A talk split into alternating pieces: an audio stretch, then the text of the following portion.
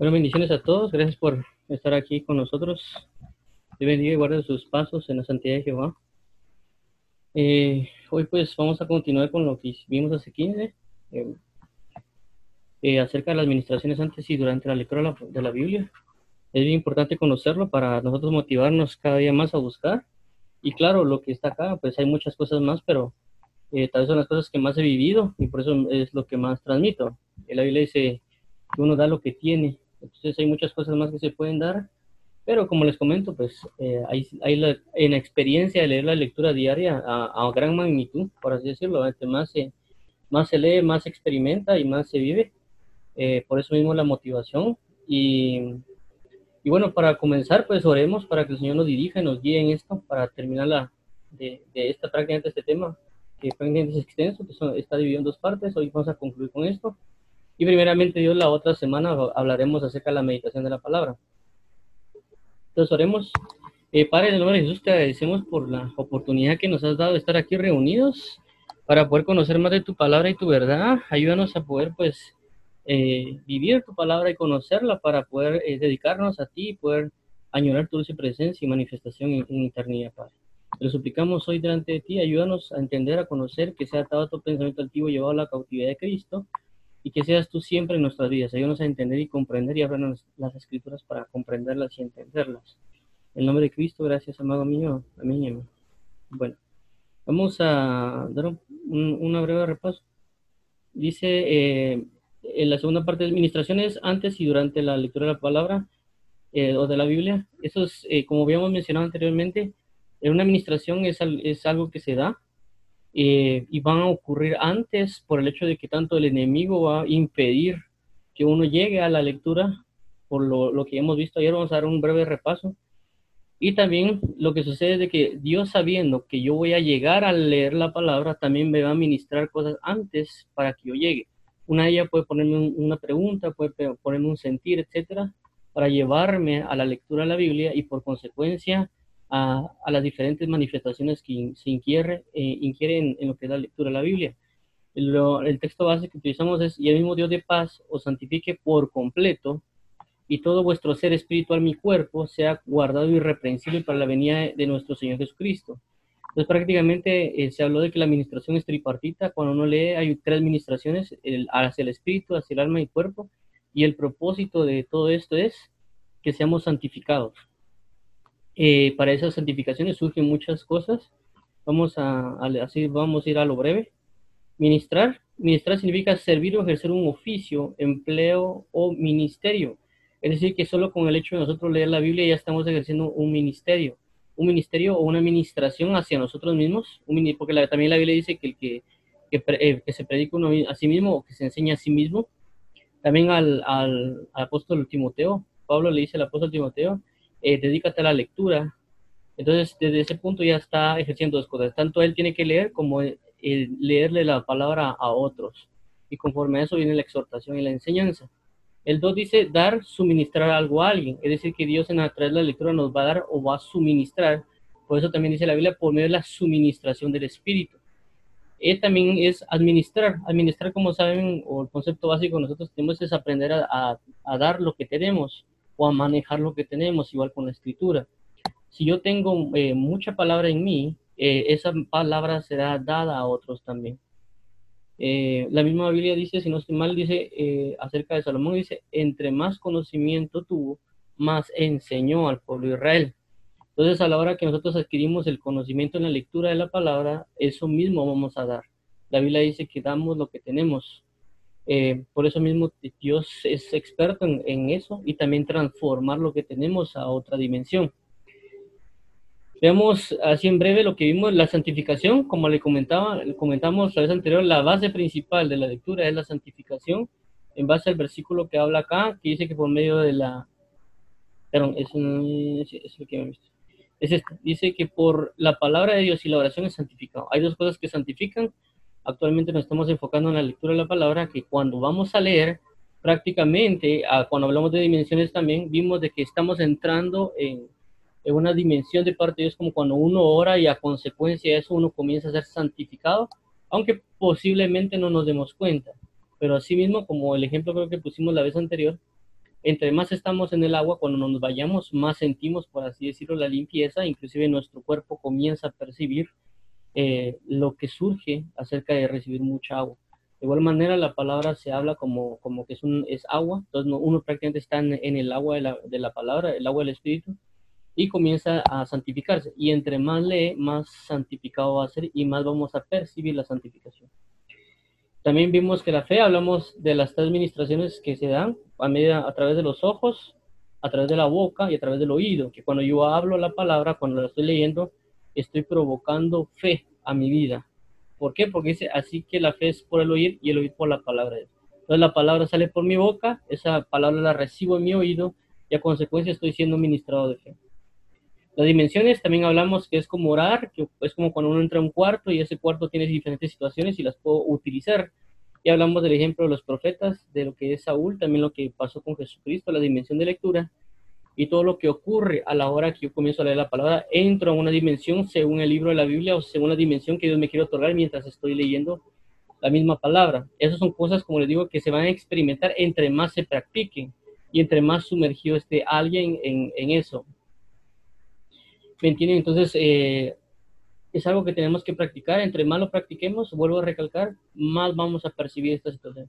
Es igual cuando una persona ora, entre más ora, es decir, no es lo mismo orar cinco minutos a orar una hora. Las personas que oran saben eso. Igual las personas que leen saben que orar cinco minutos no es lo mismo que orar una hora, que tampoco orar cinco horas, porque inclusive el cuerpo puede a veces sentir, o uno, como lo hablamos también acá, el desgaste de la oración como también a veces puede ser la gran fortaleza en el cuerpo, que inclusive puede dar una oración. Entonces las personas que han orado saben eso. Igual eso también se puede dar, por ejemplo, cuando alguien corre, no es lo mismo alguien correr cinco minutos a correr una hora diaria. Eh, por supuesto, la persona que corre una hora diaria va a agarrar mucho más resistencia y va, su cuerpo se va a formar más, etcétera, que alguien que corre cinco minutos diarios o inclusive no corre, sino que sale a caminar. De igual manera lo espiritual, porque la Biblia dice que lo que se ve fue hecho lo que no se veía. Entonces, mucho de lo que está físico me va a ayudar a entender muchas cosas espirituales, como, por, como reflejos. Pues, por eso cuando vimos a Jesús, cuando habla de las parábolas, eh, él prácticamente habla, baja cosas espirituales, las baja con ejemplos físicos. Como la Biblia, hay un versículo donde dice Jesús, eh, con qué compararé esta generación y, y, da una parábola para que la persona entienda. Cuando también se habla la, la parábola de la, de, la, de la semilla, cuando el, el, sembrador salió a sembrar, prácticamente agarró algo natural, que es el sembrar y cosechar, para dar un, conocimiento del reino de los cielos. Entonces es bien importante las dimensiones, recalco, entre más leamos o más oremos, más vamos a conocer las dimensiones y por, por consecuencia cada libro de la Biblia tiene sus propias dimensiones, además de aquella dimensión especial que Dios quiera otorgar eh, en cuando uno esté leyendo, por las administraciones que Él da, como ya hablamos, cuando uno lee la Biblia, uno no está solo, prácticamente Jesucristo está con uno, el Espíritu Santo está con uno, el Padre está con uno, están atentos a lo que uno está leyendo, porque ellos se van a encargar de ministrar y suministrar el, la, interpretación, la enseñanza, la, la revelación, etcétera, Pérdida de fuerza, hablamos de la pérdida de fuerza que cuando uno lee puede perder fuerza porque su cuerpo se puede resentir eh, a la hora de estar leyendo por el mismo espíritu que, que se está manifestando, tanto de, de, parte de Dios, puede estarse ministrando que eso provoca que uno pueda perder fuerza física. Eso lo vimos con el ejemplo de Daniel. También vimos el sueño, que también nos puede dar sueño cuando estamos leyendo. Nos conectamos a Dios y eso por la misma plenitud de gloria que puede descender nos puede provocar un sueño. También lo vimos con respecto a lo de Daniel. Eh, lo pueden checar ahí. Eh, recuperación, también vimos de que el mismo espíritu cuando uno lee puede fortalecerlo y quitar cargas. Eh, también fue lo que vimos en Daniel 10.10, que fue cuando el ángel toca, es decir, la administración que le da el ángel toca. Y si un ángel lo hace, cuanto no más el espíritu de Dios y el espíritu de la palabra, que pueden provocar una fortaleza en un nivel físico también en la persona. Por eso indicábamos de que es importante mejor tratar de no leer en la noche o, en, eh, orar inclusive en las noches. Eh, no estoy diciendo que no se haga, sino que eh, a veces uno tiene costumbre pues hacerlo a veces en la noche. Yo he sido uno de los primeros que ha hecho eso mucho y que lo hice por mucho tiempo, ¿verdad? Y que por consecuencia uno estar cansado, etcétera, tiende, por así decirlo, a quedarse dormido más rápido, porque ya su cuerpo no está tan fortalecido. para recibir las ministraciones espirituales. Por eso es importante tener un, eh, tratar de tener nuestro cuerpo bien de alguna manera eh, para poder recibir esas, esas impresiones espirituales, porque son muy fuertes. Eh, inclusive cuando Jesús estaba en el, orando en Getsemaní, era una presión espiritual muy fuerte, que inclusive aquellas personas que conocen de guerra espiritual saben las, las presiones espirituales que a veces ejercen, que inclusive dan, van al cuerpo, y por eso mismo tenemos que estar dispuestos. Por eso el apóstol Pablo también dice, pero el apóstol Pedro dijo, el espíritu la verdad está dispuesto, pero la carne es débil. Entonces, por eso mismo tenemos que fortalecernos en todo. Eh, y esto nos va a generar una recuperación también, como lo que hemos hablado eh, acerca de la lectura. Las manifestaciones, también hablamos de manifestaciones espirituales, eh, acerca como declarar la profecía, las profecías, etcétera, que van, que nos marcan a nosotros cuando nosotros la hablamos y la declaramos, se comienzan a manifestar en nuestra propia vida. Porque en el caso de, de de David que dice, no moriré, sino que viviré y contaré las obras de Jehová. Él está declarando algo, pudo también estar profetizando, manifestando, así también como Jesús lo hizo. Eh, y estas manifestaciones se van a dar en nuestras vidas, inclusive cuando uno está leyendo se pueden recibir muchas, muchas manifestaciones en uno, porque es el Espíritu de Dios que está tomándonos en ese momento y declarando una palabra de verdad. Lee el entendimiento. Eh, hablamos también del entendimiento, acerca de, que el Espíritu Santo es el que pone el sentido, es decir, cuando uno está leyendo, cuando uno mientras uno está leyendo, el Espíritu Santo es el que está poniendo, puede ponernos el sentido de las palabras para que uno comprenda las escrituras. También vimos el, hecho de, de, que cuando Jesús prácticamente les habló a los discípulos y los discípulos no entendían, dice que en ese momento de que no entendieron, eh, lo que hizo Jesús fue abrirles las escrituras. Eso pasa mucho con nosotros, es algo muy común con nosotros a veces que no entendemos, pero no significa que no leamos, todo lo contrario. Eh, inclusive yo recuerdo que hace una semana estaba leyendo la Biblia, no sé si fue esta semana, eh, que encontré otro pasaje que decía que María no entendía lo que Jesús hizo cuando Jesús se va. Eh, y dice, me es necesario estar en la casa de mi padre. Y le dijo a, María y a, y a, José. Y dice que ellos no entendieron las, por qué Jesús lo dijo. Pero dice la escritura que María guardó eso en su corazón, es decir, uno puede leer la Biblia y puede que no la entienda, pero la está guardando en el corazón para cuando llegue el momento. Y ya se le abra a uno a plenitud la palabra.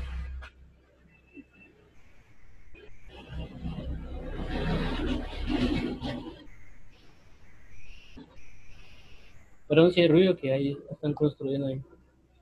Entonces, a lo que voy es eso. Eh, el, no entender no significa que no lea yo la Biblia. Si yo leo, pero hay cosas que no entiendo, las puedo guardar en mi corazón para que Dios sobre y, forme muchas cosas en mí o que la explicación pueda abrir en ciertos tiempos. En este es el caso de los apóstoles que no entendían, pero ese no entender y decir ellos no entendí provoca que Jesús les abra las escrituras. Eh, también habla, la ayuda, esto fue lo último que nos quedamos la vez anterior, dice, cuando hablamos de Felipe, que prácticamente el eunuco estaba leyendo la Biblia y eso de no eh, leer y no entender lo que significa, y él tener esa necesidad de querer conocer, eh, Dios envía ayuda. Es algo que puede ocurrir. Las ayudas vienen de diferentes maneras. Lo va, me voy a detener un poquito más en este, porque eso creo que fue lo que vimos muy rápido la vez anterior que comenzó a llover. Y dice, y el Espíritu dijo a Felipe, acércate y júntate a ese carro. Acudiendo Felipe le oyó que leía el profeta Isaías y dijo, pero entiendes lo que lees. Y él dijo, ¿y cómo podré si alguno no me enseñare? Y rogó a Felipe que subiese y se sentase con él. Entonces hablamos acerca de esto, de la ayuda que da el Espíritu Santo, porque realmente, como la misma Biblia dice que el Espíritu Santo fue dejado como consolador, el otro consolador, es decir, en vez de Jesús, que el, el Espíritu Santo es la luz del mundo en vez de Cristo, porque Cristo se fue, porque Jesús dijo, mientras yo estoy en el mundo, soy la luz del mundo. Pero cuando yo me vaya, eh, entonces él iba a rogar para que enviaran al Espíritu Santo. Es decir, que ahorita el que es la luz del mundo es el Espíritu Santo. Y por consecuencia se manifiesta en muchos ministros y creyentes, etc. Entonces cuando vemos esto, vemos que el eunuco estaba leyendo las escrituras, pero no la entendía.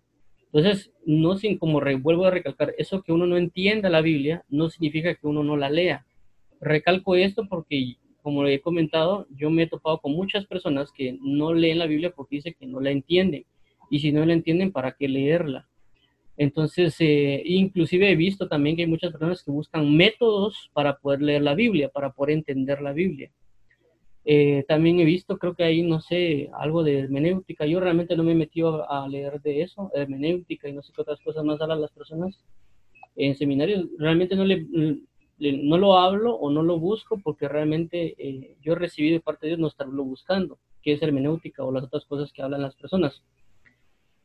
Entonces, eh, es bien importante mencionar esto eh, de la ayuda del Espíritu Santo, porque realmente el que va a dar el, conocer y el entender o el sentir de la palabra es el mismo Espíritu Santo, el mismo Cristo.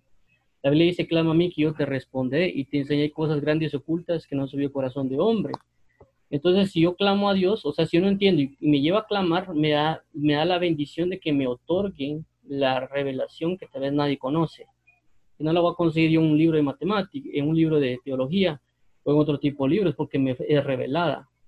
También la palabra habla de, de los aprendizajes. La Biblia dice en Apocalipsis de que hubo un canto que nadie conocía, nadie, no lo, nadie lo podía aprender. Es decir, que era una revelación o una manifestación que solo era inspirada, que aunque uno lo quiera comprender, no se va a poder, aunque lo escribieran, no podrían aprenderlo. Entonces es importante mencionarlo porque nosotros tenemos que primordialmente entender que hay un Espíritu Santo que está al pendiente de nosotros para enseñarnos la verdad de Cristo y llevarnos a Cristo y recordarnos también todo lo que Cristo ya nos ha enseñado. Eso es bien importante mencionarlo acerca de la ayuda y el, hecho de leer la Biblia, aunque uno no entienda, como el otro pasaje que mencioné que decía que en María guardaba en su corazón, aunque no entendía, guardaba las cosas en su corazón. Entonces, por eso es importante leerla, leerla y seguirla leyendo. Ya mencioné también de que uno puede leer un libro de la Biblia y ese libro lo puede llevar a entender otro libro de la Biblia. Eh, si uno lee, por ejemplo, el libro de Salmos, cuando uno lee el libro de Salmos, se da cuenta uno, si leyó ya otros pasajes de la Biblia, se da cuenta de que mucho de lo que habla el libro de Salmos está en los otros capítulos de la Biblia. Hablan de las rebeliones de Coré, habla también de, de las administraciones que dio Moisés, la ley de Moisés, las misericordias, y algunas otras cosas que se hablan que vivió David, inclusive las persecuciones que vivió David, que están en 1 Samuel y 2 Samuel, también aparecen en el libro de, el libro de Salmos. Entonces, eh, prácticamente si uno lee, eh, solo lee Salmos, no lee los otros libros, va a haber un entendimiento, pero tal vez no, no, más expandido. Entonces, si uno lee Samuel o primera, segunda Samuel y luego, luego lee Salmos, puede tener un entendimiento mayor, porque un libro, aunque yo no, no entendí el libro, el primera y segunda Samuel, luego leo el libro de Salmos, voy a tener una comprensión mayor. Es decir, un libro puede apoyar a otro a la hora de entender. Eso también pasa cuando uno lee, por ejemplo, Esdras y Nehemías. Eh, esos libros son complementarios eh, en relaciones, inclusive cuando, inclusive cuando uno lee el libro de, de Esdras y Nehemías y luego lee un libro, que si no es más el libro de Zacarías, o hay otro libro por ahí que se complementan, que se, se dan cuenta uno que Zacarías estaba en el tiempo de Josué de Josué y, Zorobabel. Entonces es bien importante mencionarlo. Esto lo hablo con respecto a esto, de la, de la ayuda. ¿Por qué? Porque aunque uno no entienda, el Espíritu Santo está atento.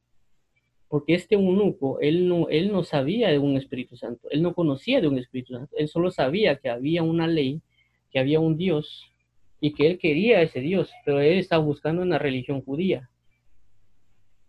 Pero la necesidad de él de tener conocimiento de quién era Dios lo lleva a buscar, pero no al no llegar a un conocimiento rabínico o teólogo, si lo queremos llamar así, porque ellos se hablan los doctores de la ley.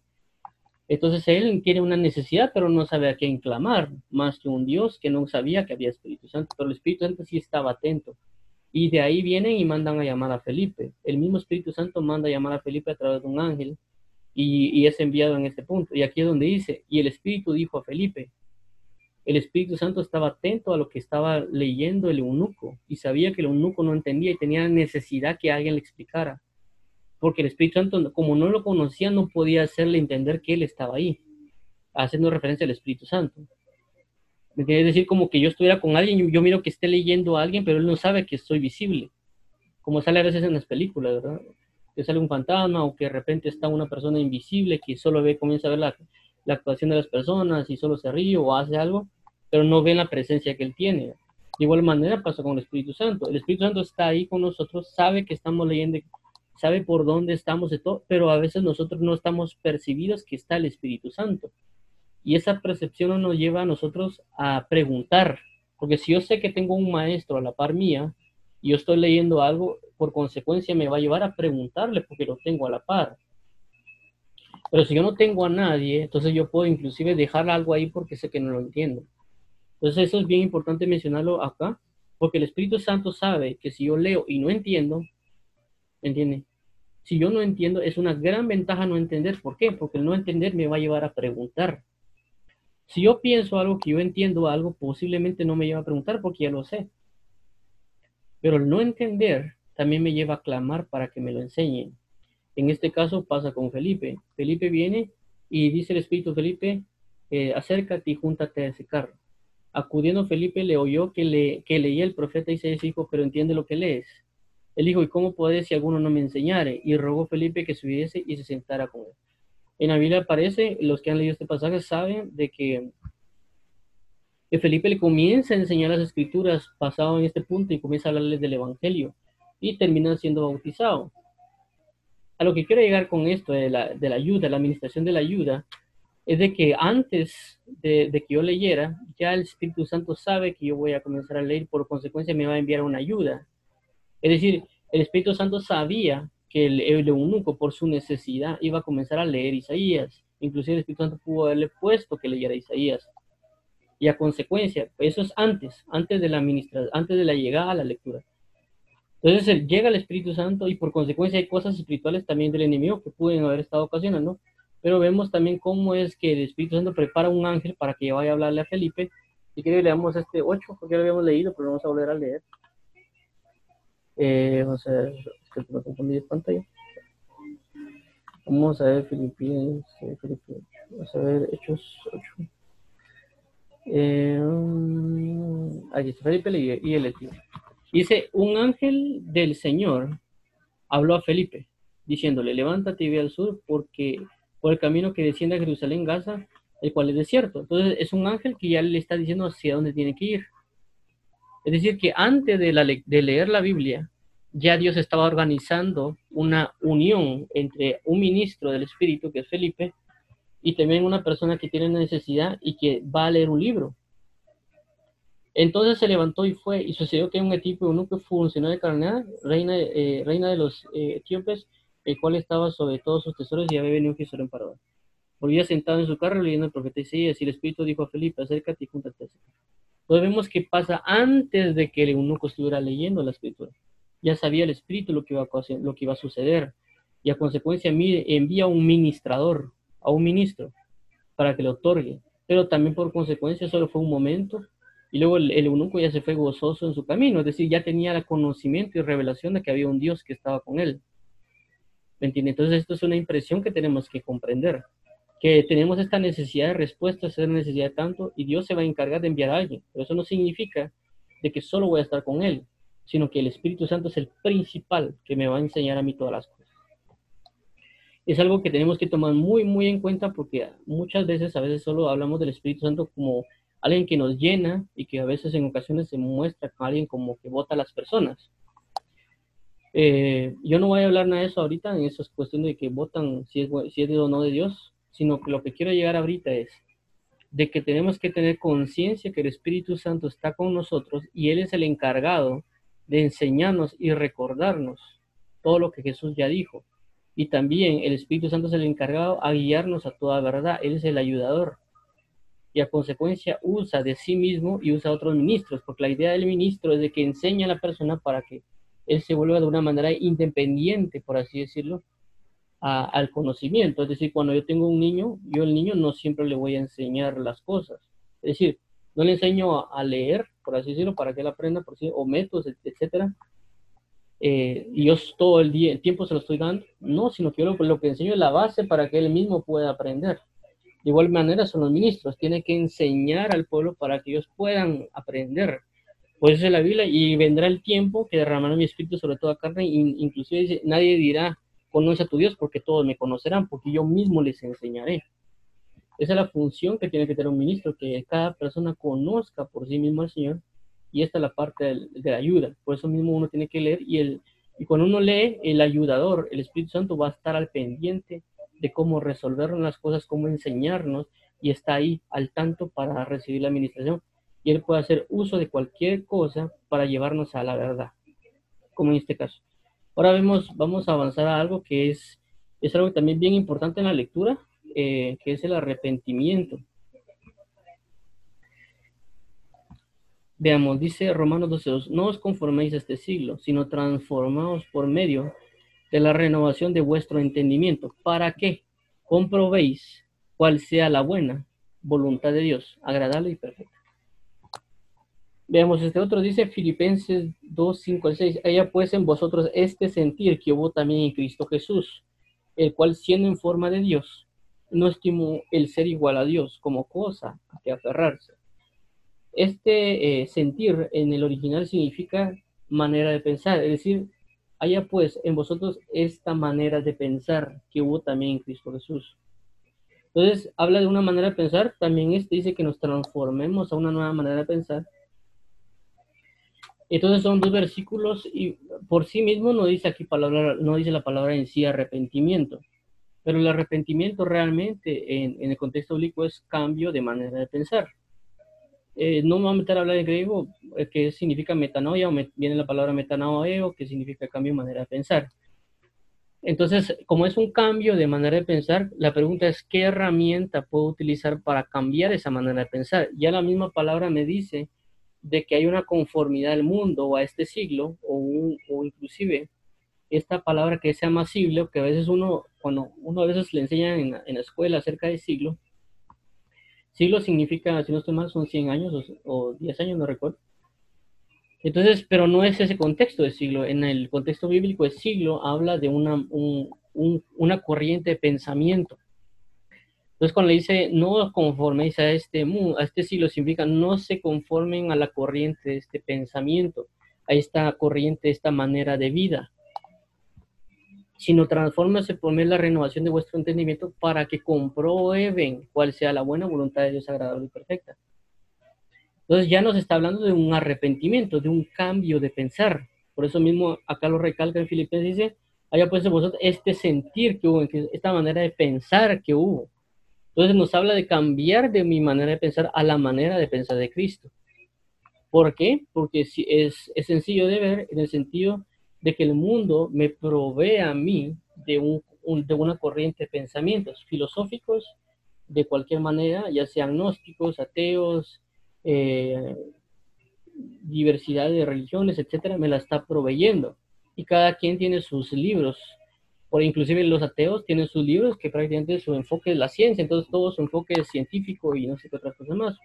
Hay en que uno no, no lo tiene de esa manera, Igual los agnósticos o inclusive otras religiones tienen sus libros principales, como por ejemplo los musulmanes que tienen el Corán eh, y otras cuestiones, eh, sus sacramentos, etcétera, que eso forman una, un pensamiento.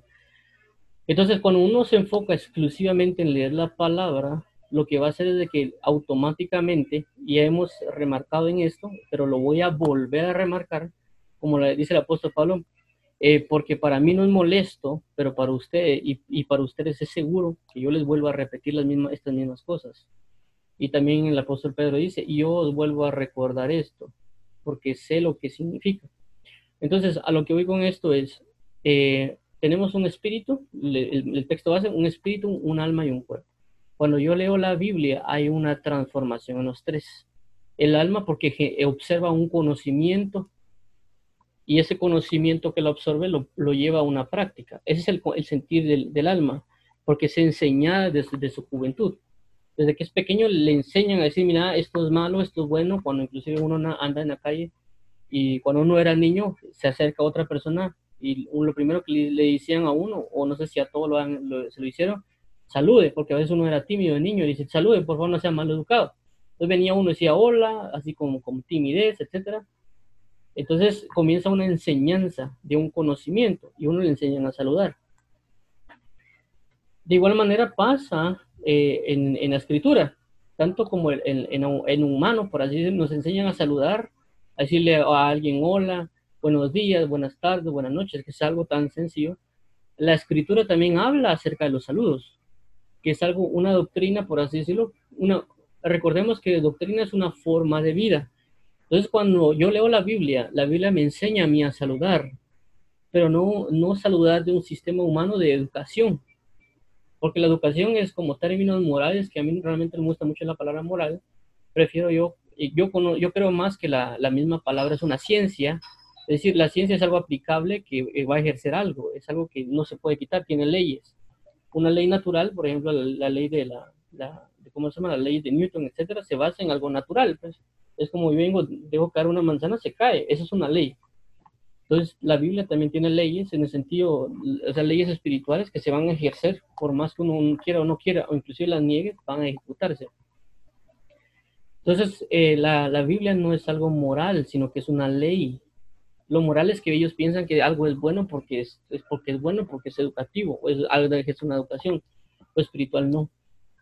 Lo espiritual se hace y eso que se hace tiene una repercusión o no la tiene, porque genera algo si yo dejo caer una manzana, se cae. Igual manera yo con un saludo. Cuando la Biblia habla de los saludos, eh, habla para ministrar a la persona. La Biblia dice que cuando lleguéis a una casa, si paz sea esta casa. Y la paz tuya caerá, si hay un hijo de paz, caerá sobre ellos o sobre la casa. Entonces, me indica que mi saludo provoca una administración espiritual, si yo tengo paz. También la palabra habla acerca de los saludos cuando María saluda a Elizabeth y a causa de ese saludo, el, eh, Juan el Bautista es bautizado con el Espíritu Santo desde su vientre, por medio de un saludo. María se sorprende al ser saludada por el, por el ángel. También la Biblia habla de que cuando él fue enviado, un siervo profeta, le dice, eh, cuando vayas en el camino no saludes a nadie. Entonces hay muchas cosas con respecto a los saludos. Entonces ahí nos cambian de manera de pensar. Es decir, en el mundo nos enseña que es algo educativo saludar a alguien, es de buena educación, que es algo moral. Pero cuando trasladamos ese conocimiento a la Biblia, es decir, un arrepentimiento, nos lleva a entender de que eso cambia y transforma y ministra a alguien, que puede trasladar esa, esa verdad. Y también les digo esto por el hecho de que eso también me lo habló mi tío, o fueron las experiencias que me contó acerca de esto. Eh, y tal vez creo que por eso también me llevó a, estar más atento cuando yo leía la Biblia, a la hora de ver los saludos en la Biblia, porque eh, él me contó que él una vez llegaba tarde a, a, la iglesia y estaba triste, demasiado, estaba muy mal, y que una persona en la puerta le dijo al, hermano, al hermano en, los que están en la puerta que saludan, por así decirlo, ¿verdad? O dan la bienvenida, le dijo, bendiciones hermano. En el momento de saludarlo de esa manera, dice que toda la carga que él tenía se fue. Entonces, cuán impresionantes son los saludos, pero como recalco, hay una administración, hay una ciencia, ciencia espiritual, ¿verdad? Porque la Biblia dice que hay una, una, una falsa ciencia cuando habla del libro de Daniel. Eh, y, otros, y otros aspectos, en otros pasajes de la Biblia también hay una falsa ciencia. Eh, entonces nosotros tenemos que comprender que el, mundo espiritual es ciencia, es doctrina, pero una ciencia verdadera, me comprende. Es decir, si yo peco, me va a venir un castigo porque es una ciencia. Es decir, si yo vengo y agarro un martillo, me pego en el dedo, me va a doler. Y si uno comienza a hacer cálculos, el, el nivel de dolor que puede tener uno, es decir, yo calculo la, la magnitud que tiene el martillo y según esa magnitud del peso del yunque, eh, igual el manco que puedo tener y la inclusive en qué inclinación y luego con eso pego en mi dedo, así va a ser el nivel de dolor que yo puedo tener. ¿Me entiende? Y alguien que puede ser conocedor a nivel de las inclinaciones o el pasos puede provocar que se quiebre o no el dedo. Es una ciencia. De igual manera es el Evangelio. El Evangelio se mueve por ciencia. En el sentido, pero no una ciencia falsa, recalco, sino una ciencia en el sentido de las administraciones, los niveles de guerra espiritual, etcétera. Todo se mueve en ciencia en el espíritu. Por eso dice el apóstol Pablo, dice, yo no vengo solo únicamente con profecía, sino que revelación, conciencia y doctrina.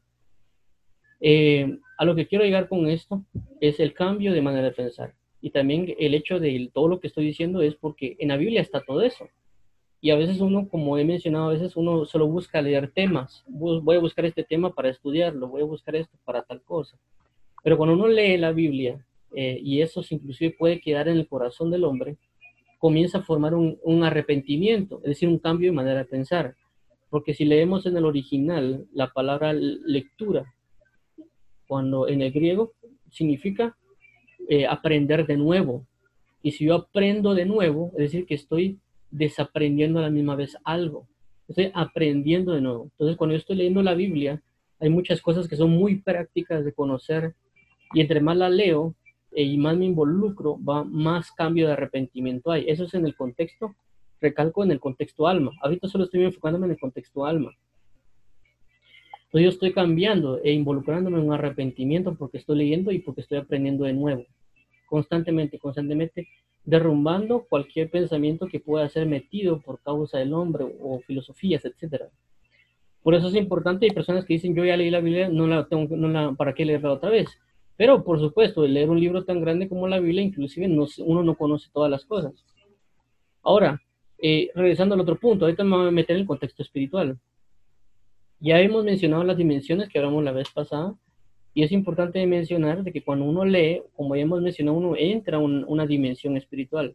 Por consecuencia se va a mover un espíritu, y uno de los espíritus que se mueve mientras yo estoy leyendo es el espíritu de arrepentimiento. ¿Me entienden? O sea, todo en el espíritu, o sea, en Dios se mueven por espíritus. Se mueve el espíritu de arrepentimiento, Dios envía. Así como hay un espíritu de gracia, hay un espíritu de oración, también la Biblia habla de ello. Entonces Dios envía y eso provoca que uno sea transformado en, el, en lo espiritual. Inclusive si yo no logro entender nada de lo que está escrito, mi espíritu puede estar recibiendo toda la palabra y mi espíritu entra en un arrepentimiento. Por eso cuando a veces alguien nos habla y aunque no entendamos eh, lo que nos esté diciendo, sabemos que no es correcto, porque ya nuestro ser fue transformado, fue cambiado, la dimensión espiritual de lo que, nos, de lo que significa, es decir, somos santificados en, el mover espiritual. Entonces, nosotros tenemos que entender bien esto en, el sentido del arrepentimiento. Por eso no sé si les ha pasado mucho de que cuando están leyendo la Biblia se sienten tristes. Y alguien diciendo es que a mí no me gusta leer la Biblia porque me pongo triste. Porque la Biblia dice de que, em, perdón, la Biblia dice que, que, les, que la tristeza que procede de Dios produce eh, tristeza para arrepentimiento. Entonces, si alguien se siente triste mientras lee la Biblia es porque hay un espíritu de arrepentimiento que le está dando. Y la persona no puede entender nada porque se siente triste.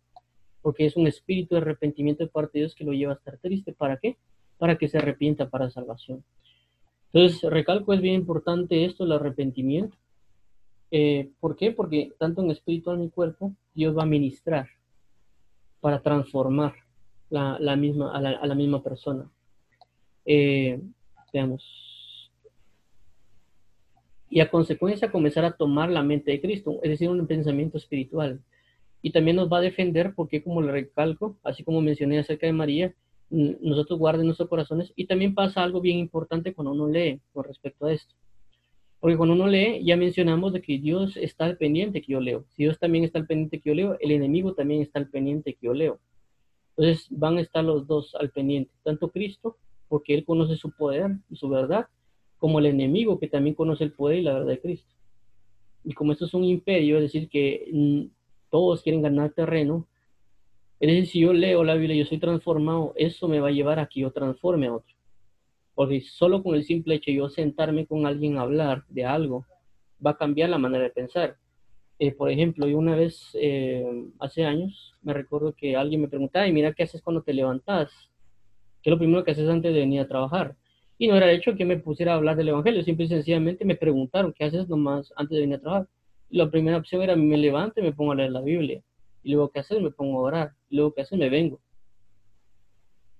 ¿Me Y la otra persona, ah, es que yo te dejo play y me pongo a jugar.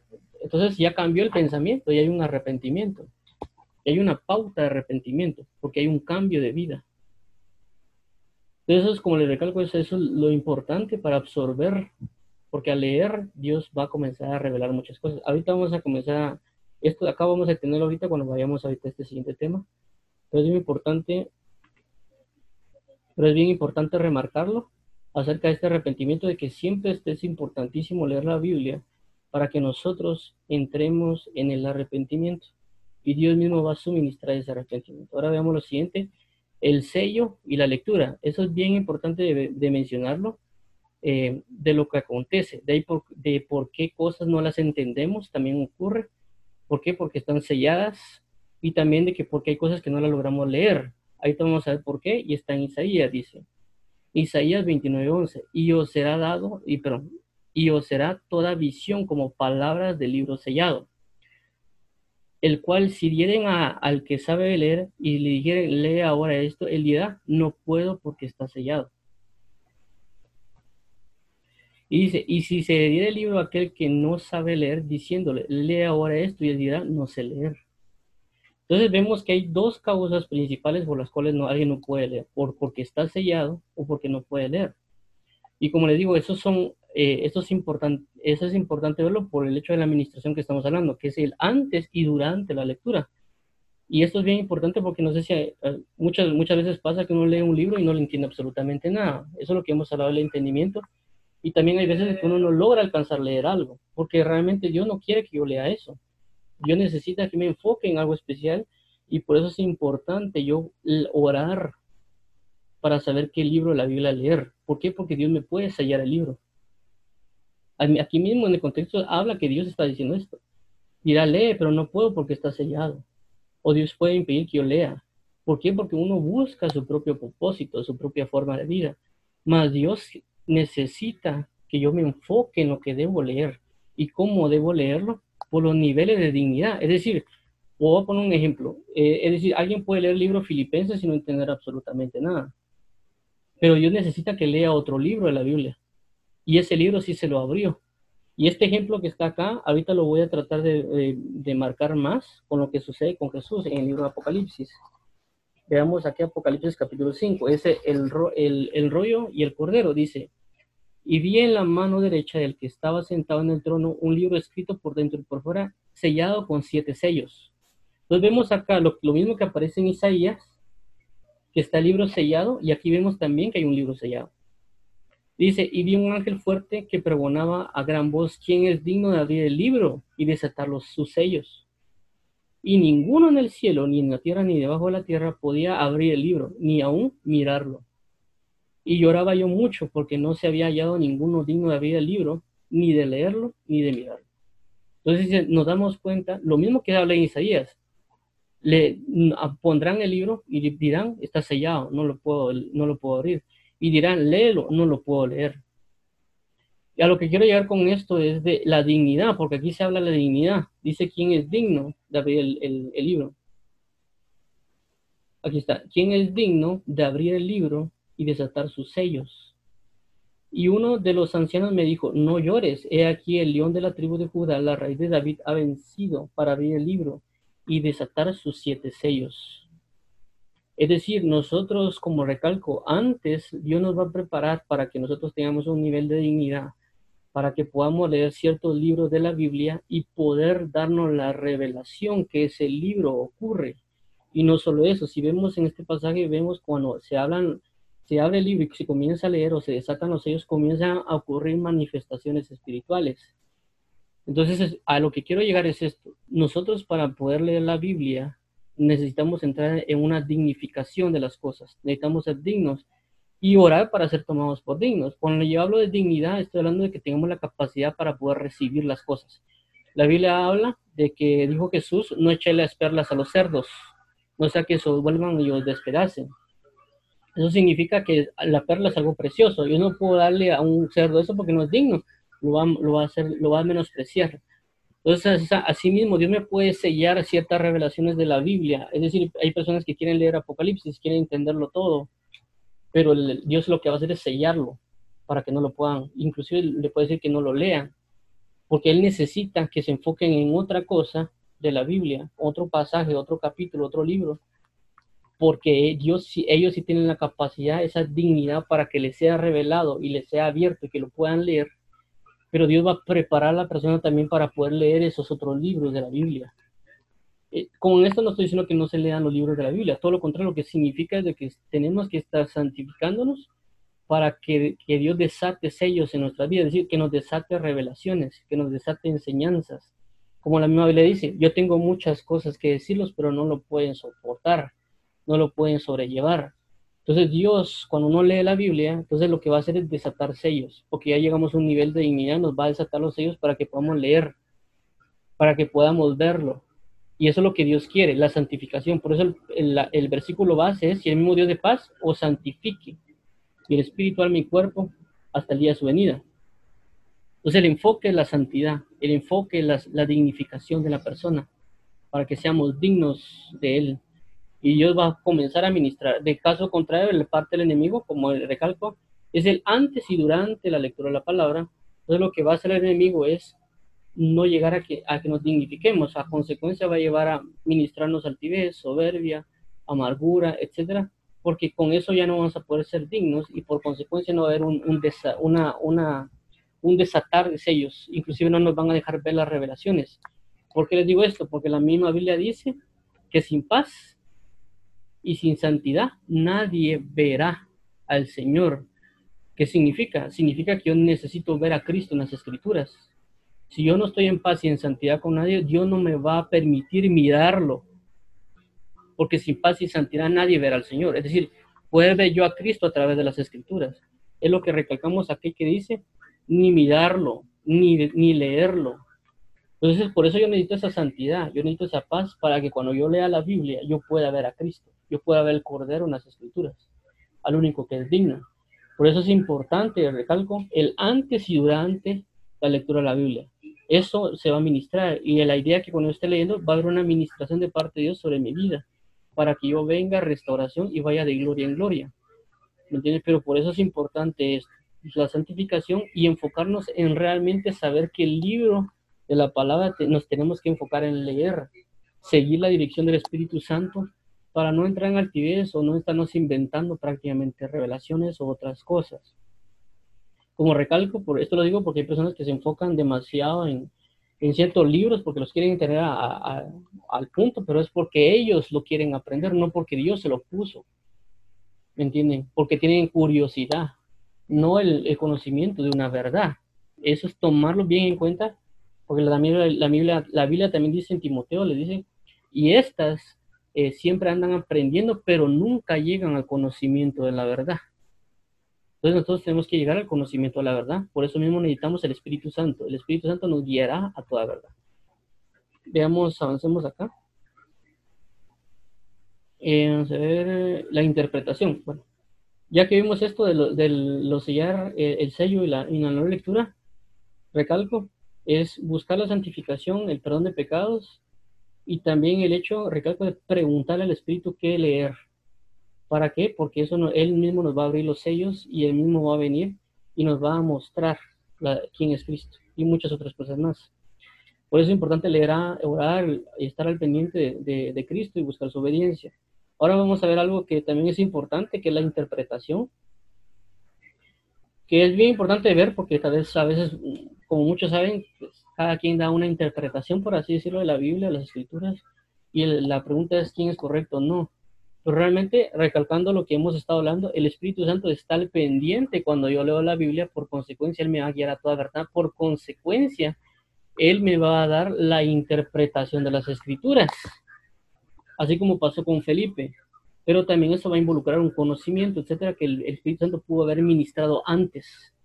Por eso les digo que es importante siempre dirigirnos al Espíritu, aunque también yo no logre entender un libro de la Biblia, pero como recalco, y también no me estoy contradiciendo con lo que estoy diciendo, ¿me entiendes? Sino que como recalco, el Espíritu Santo me puede llevar a leer un libro que aparentemente no entiendo, pero eso me va a ayudar a, entender otro libro. Lo, ya pusimos el ejemplo de primera y segunda Samuel, que me puede ayudar a entender Salmos, porque fue prácticamente todo, el primera y segunda Samuel, cuando uno lee Salmos, prácticamente los Salmos son la vivencia cantada y la revelación de los cánticos de cómo Dios lo ha liberado que pasó en primera y segunda Samuel.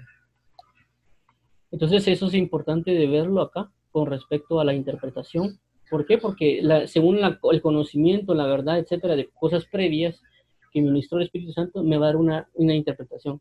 Ahora vemos esto en Daniel 5.17. Entonces Daniel respondió y dijo, delante del rey, tus dones serán para ti y da tus recompensas a otros leeré la escritura al rey y le daré la interpretación. Entonces, esto es como el recalco, es la interpretación que va al Espíritu Santo, pero hubo ministraciones, puede haber ministraciones previas para darme una ministra, para darme una interpretación. Es decir, cada persona puede tener diferentes interpretaciones por causa de vivencias, formas, enseñanzas sobre cada caso. Es decir, se lo voy a poner tan sencillo. Un hombre a una mujer pueden tener diferentes interpretaciones sobre un mismo texto. En el caso, por ejemplo, hablando de una mujer. Porque, por ejemplo, una mujer es mujer, ella vive como mujer y por lo tanto entiende cosas porque lo ha vivido. Yo soy hombre y si yo leo textos acerca enfocados en una mujer, yo tengo una perspectiva de entendimiento espiritual, pero yo no puedo vivir porque yo no, yo no soy mujer. igual son identidades, son conocimientos, verdades que pueden profundizarse en este caso. Pero ahora veamos esto, eh, el capítulo de Daniel 5, eh, vamos a hacer acá, así es que Ahora vemos un poquito más a detalle esto, de lo que quiero llegar, y recalco, aunque la palabra escrita está ahí, ya hablamos que hay una, una plenitud espiritual y hay revelaciones que están ocultas, con los sellos, etcétera. Vamos a ver un poquito más ahora con respecto a esto. Dice, el rey Belsasar eh, hizo un gran banquete a mil de sus príncipes y en presencia de, mil bebía vino. Belsasar, con el gusto del vino, mandó que trajesen los vasos de oro y de plata. El Nabucodonosor, su padre, había traído a Jerusalén para que bebiesen en ellos a reyes sus grandes, sus mujeres y sus concubinas. Entonces fueron traídos los vasos de oro, había traído del templo, la casa de Dios que estaba en Jerusalén, y bebieron en ellos el rey y sus príncipes, sus mujeres y sus concubinas. Bebieron y, vi, y bebieron vino y alabaron a los dioses de oro y de plata, de bronce, de hierro, de madera y de piedra. En aquella misma hora aparecieron los dedos de una mano de hombre que escribía delante del candelero sobre lo, encalado de la pared del palacio real. Y el rey veía la mano que escribía. Entonces el rey palideció y sus pensamientos lo turbaron y se debilitaron sus lomos y sus rodillas daban a la una contra la otra. Y el rey gritó en gran voz, en alta voz, que hiciesen venir a magos, caldeos, adivinos, y dijo el rey del sabio de Babilonia. Cualquiera que lea la escritura, ojo, cualquiera que lea la escritura, no está hablando de estudiar la escritura, no está hablando de, cualquiera que lea la escritura y me muestre su interpretación, será vestido de púrpura y un collar de oro llevará en su cuello y será el tercer señor en el reino. Entonces fueron introducidos todos los sabios del rey, pero no pudieron leer la escritura ni mostrar al rey su interpretación. Otra vez, no pudieron leer la escritura ni mostrar su interpretación. Lo mismo que acabamos de leer acerca de los sellos. No pudieron leer ni mostrar su interpretación. Nueve, entonces el, el rey Belsasar se turbó sobremanera y palideció, y sus príncipes estaban perplejos. La reina, por la palabra del rey y de sus príncipes, entró a la, al sala del banquete y dijo al rey, viva para siempre, no te turbe de pensamiento ni palidezca tu rostro. En tu reino hay un hombre el cual mora el espíritu de los dioses santos, y en, los días de tu padre se halló en, él luz e inteligencia y sabiduría.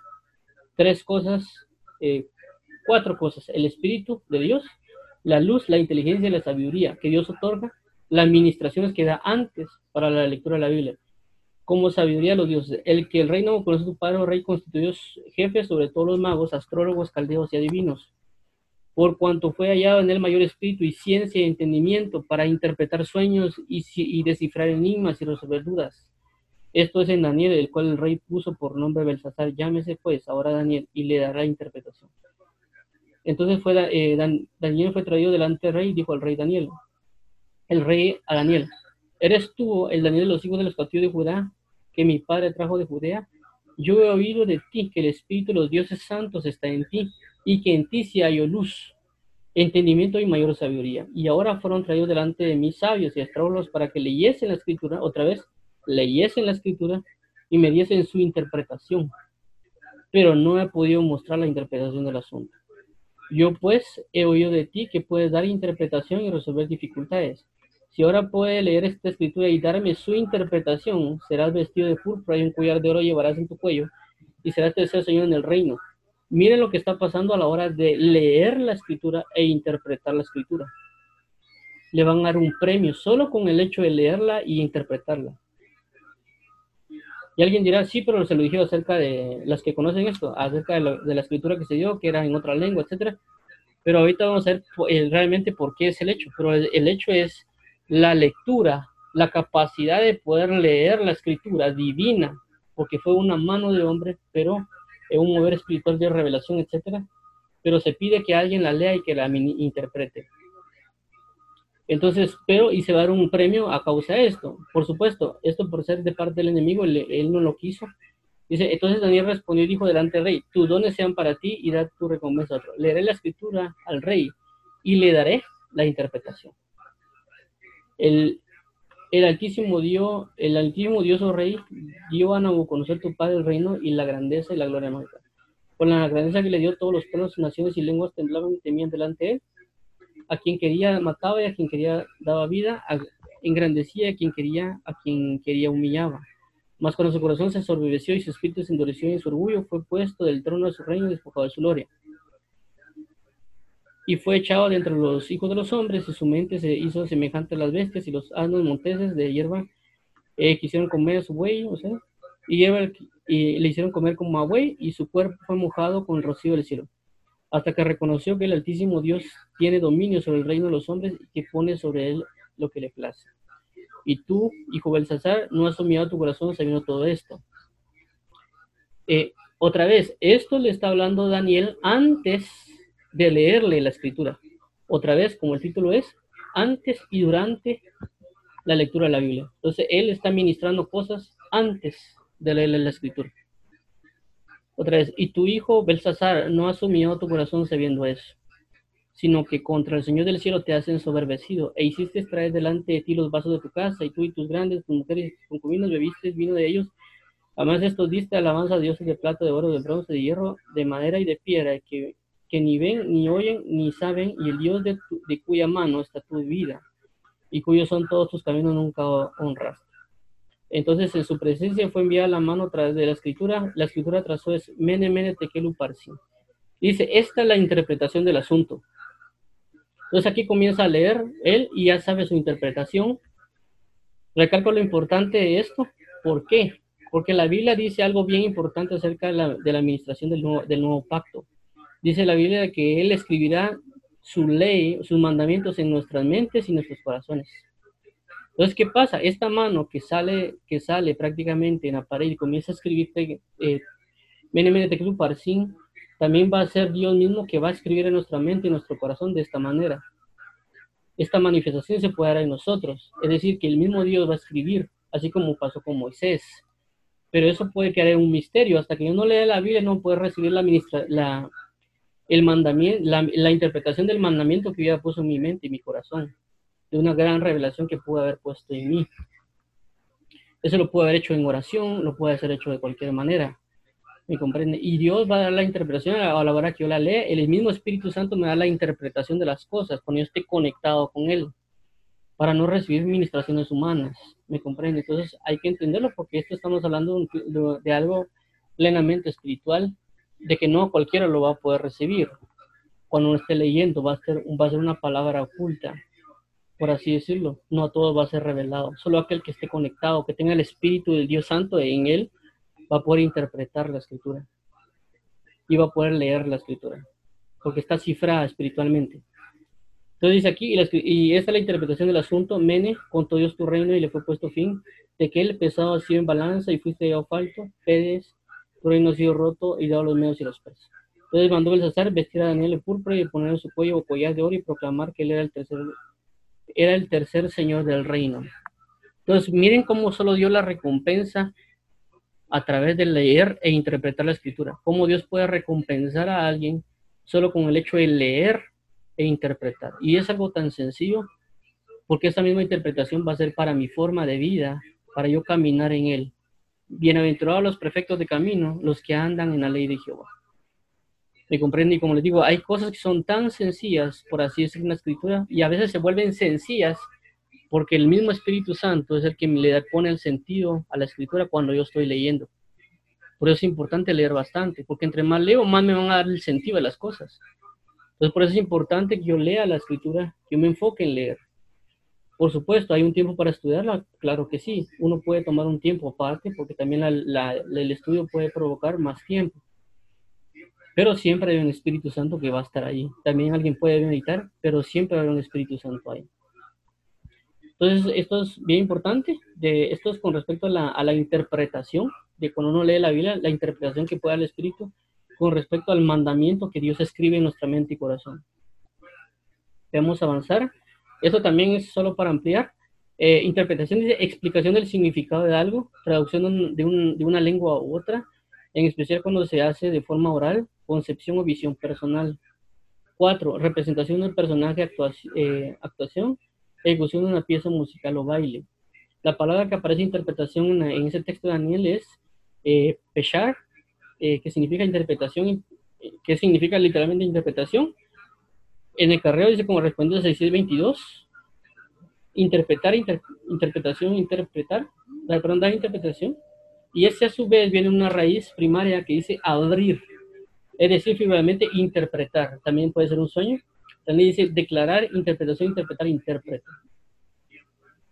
Bueno, eso es con respecto a la interpretación. Y hay una, esta es la última cosa que vamos a hablar hoy acerca de esto, de la lectura.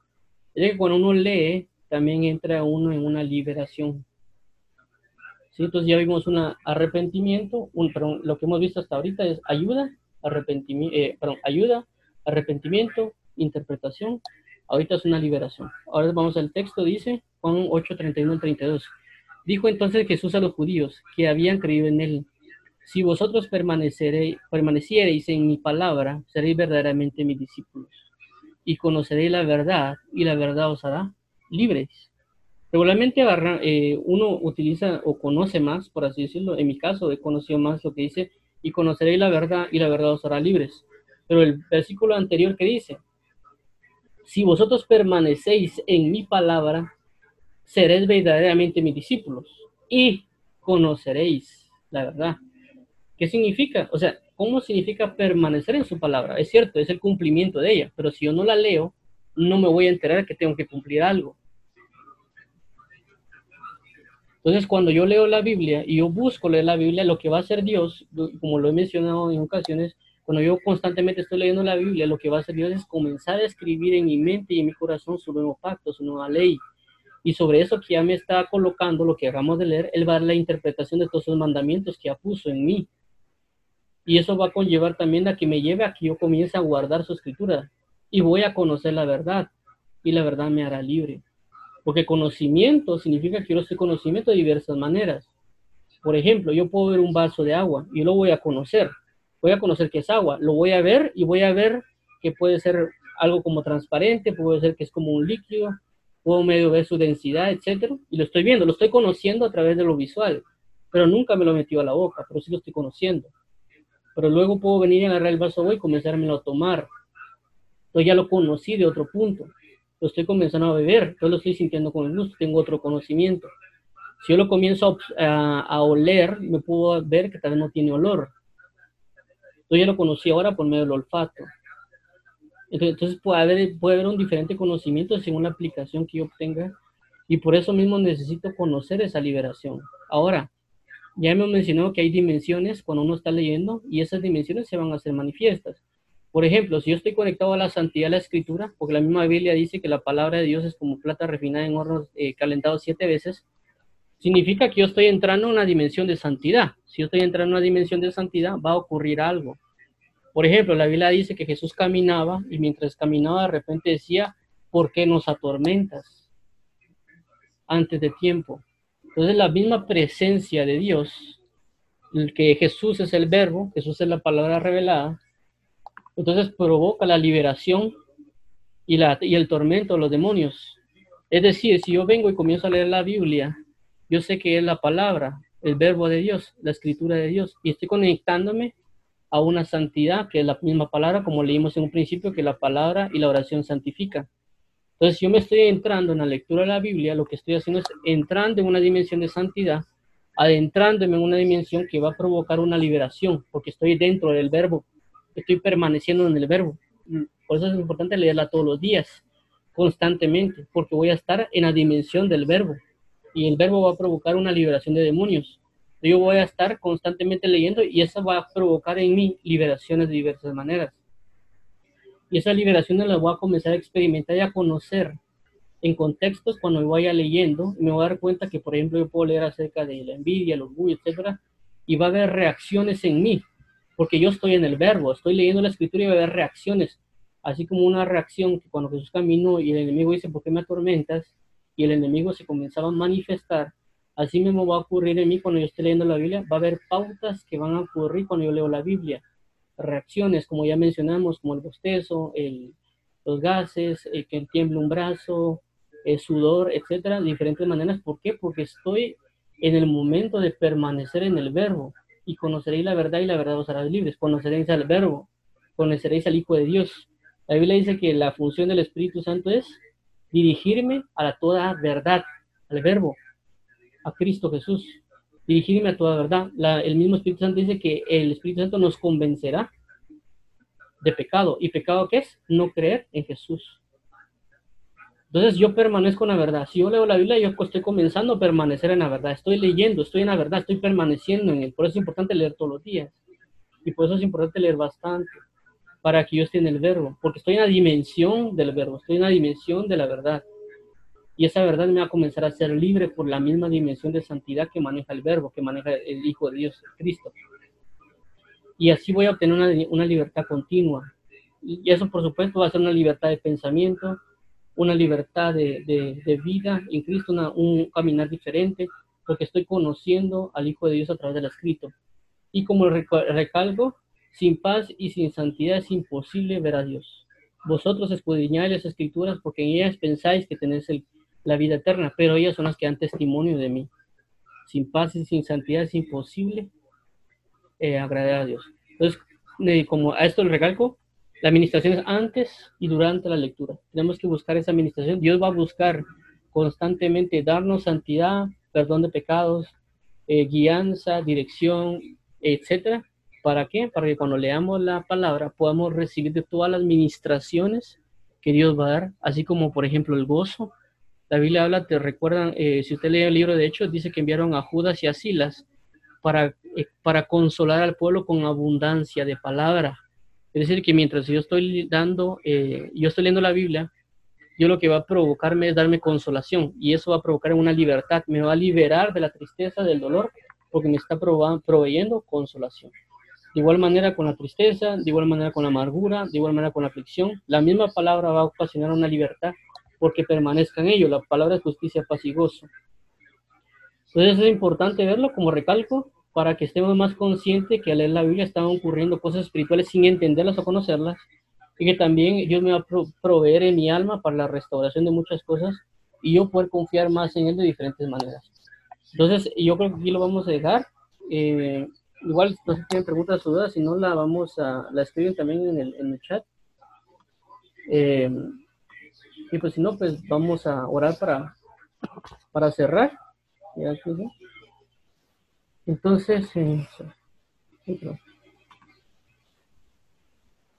vamos a leer. vamos a orar, gracias. Vamos a, vamos a, vamos a orar para finalizar. Padre, te damos las gracias por tu misericordia, por tu verdad, por tu fidelidad, por tu misericordia y paz. Guíanos, por favor, Padre, a andar en tu palabra, en tu misericordia y piedad. Ayúdanos a caminar en ti, en tu, en tu gracia, en tu amor. Y guíanos cada día para serte fieles, Padre eterno, en Cristo Jesús. Te ruego que nos ayudes a cada día vivir para ti, que cada día fortalezcas a cada uno conforme a tu corazón y que ayudes a cada uno a vivir delante de tu presencia y santidad. Gracias te damos en Cristo Jesús. Ayúdanos para andar en tu palabra, en tu fidelidad, en tu gracia. Y bendice a cada uno y dirige a cada uno en Cristo Jesús, Padre. En el nombre de Jesús te damos las gracias, Señor Jesús. Bendice a cada uno y renueva a cada uno en Cristo Jesús. Quiero en paz y ayúdanos a cada día a ser conmovidos más de tu palabra y tu bendición. En el nombre de Jesús, Padre, gracias por todo esto. Ayúdanos a, a vivir en ti, a vivir para ti, en Cristo Jesús, Señor. Bendice a cada uno en el nombre de Jesús, Señor. Amén y amén. Entonces, eh, gracias por estar. Primeramente, nos vemos el próximo sábado. Vamos a hablar de la meditación de la palabra y que Dios bendiga y guarde sus vidas y sus corazones. Muchas gracias, Juanjo. Dios te bendiga.